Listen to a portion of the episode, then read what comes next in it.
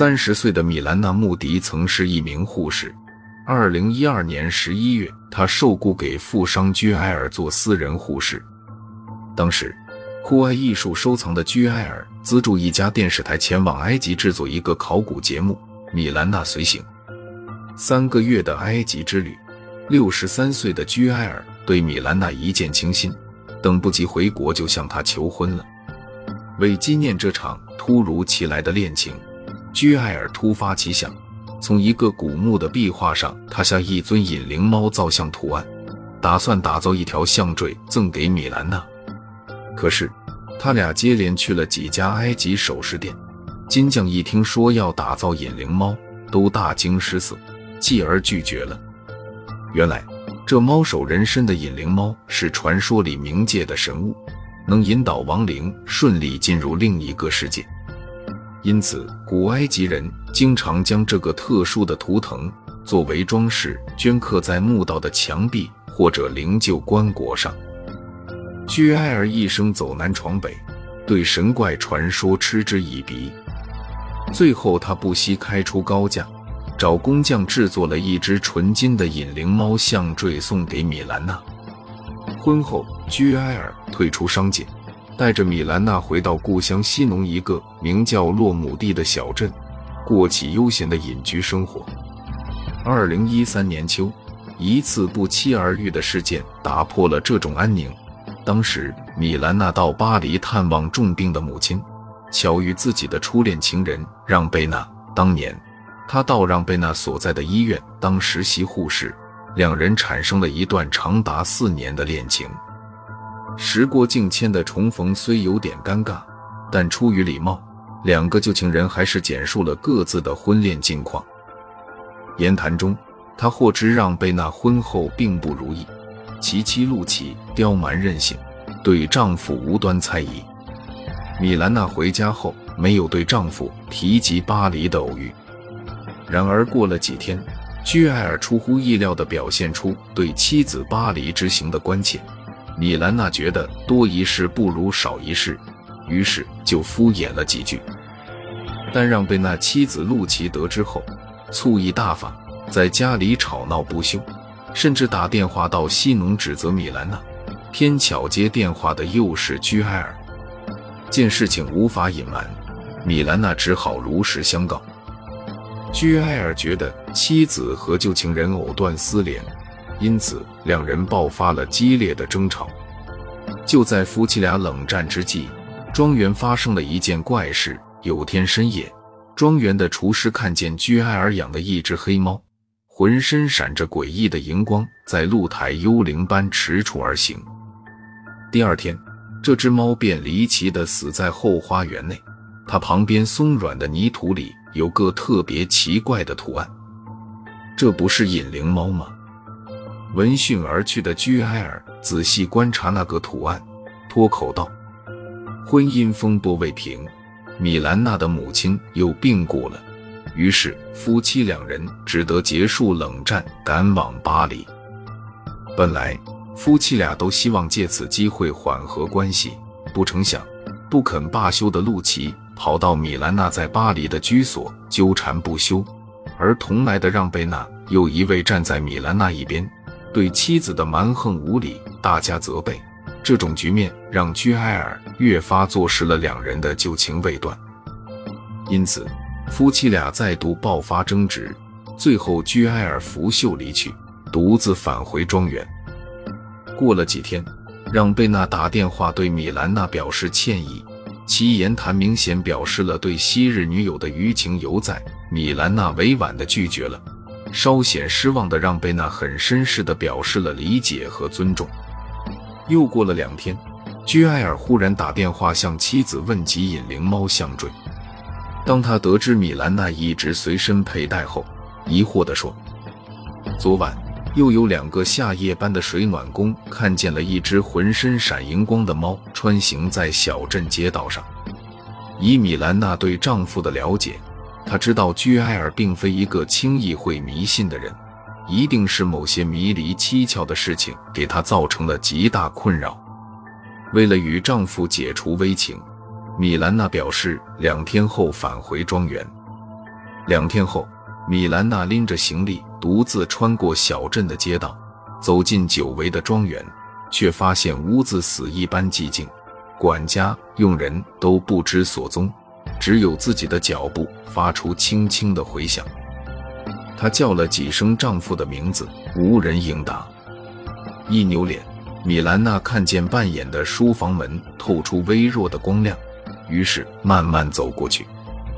沉重的实木门被推开，眼前的一幕令米兰娜大惊失色。居埃尔扑倒在地上，书桌面残留着一块小小的胶痕，那是一个清晰的引灵猫图案。米兰娜急忙打电话叫来医生，然而为时已晚，心脏病发作的居埃尔已身体僵硬。突如其来的死亡使原本就不再宁静的庄园传言四散。引灵猫的诡异之说一时甚嚣尘上，小镇居民对米兰娜也不免侧目，仿佛她是个沾染了邪性的不祥女人。更严重的是，警方在例行调查时意外发现了两个不太正常的细节：一是米兰娜那独一无二的引灵猫金项坠恰好能嵌入书桌面上的胶痕；二是警方查明事发前几天。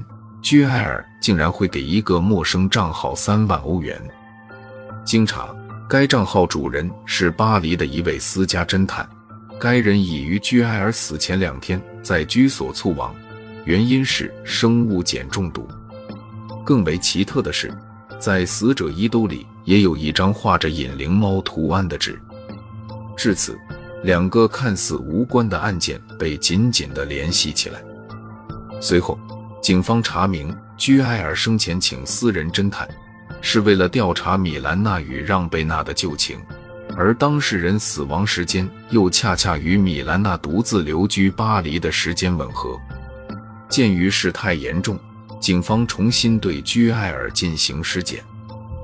很快，专业法医就从死者胸部找到轻微电击的痕迹。这说明居埃尔是在突然遭受电流刺激时诱发心脏病致命，而事发当日，他一反常态的给庄园所有佣人都放了假，对他们表示要与妻子独处解决一些事情。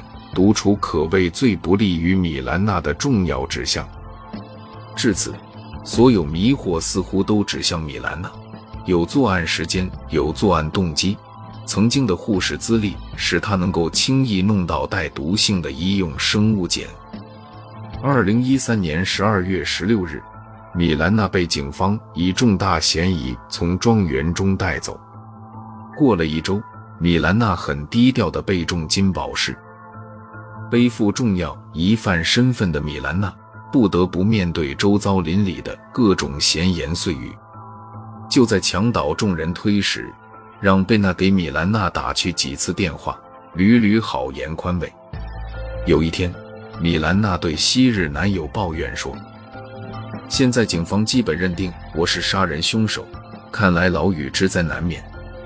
不过，我刚想起居埃尔平时喜欢在私人电脑里储存一些日程安排，没准能找到一点线索。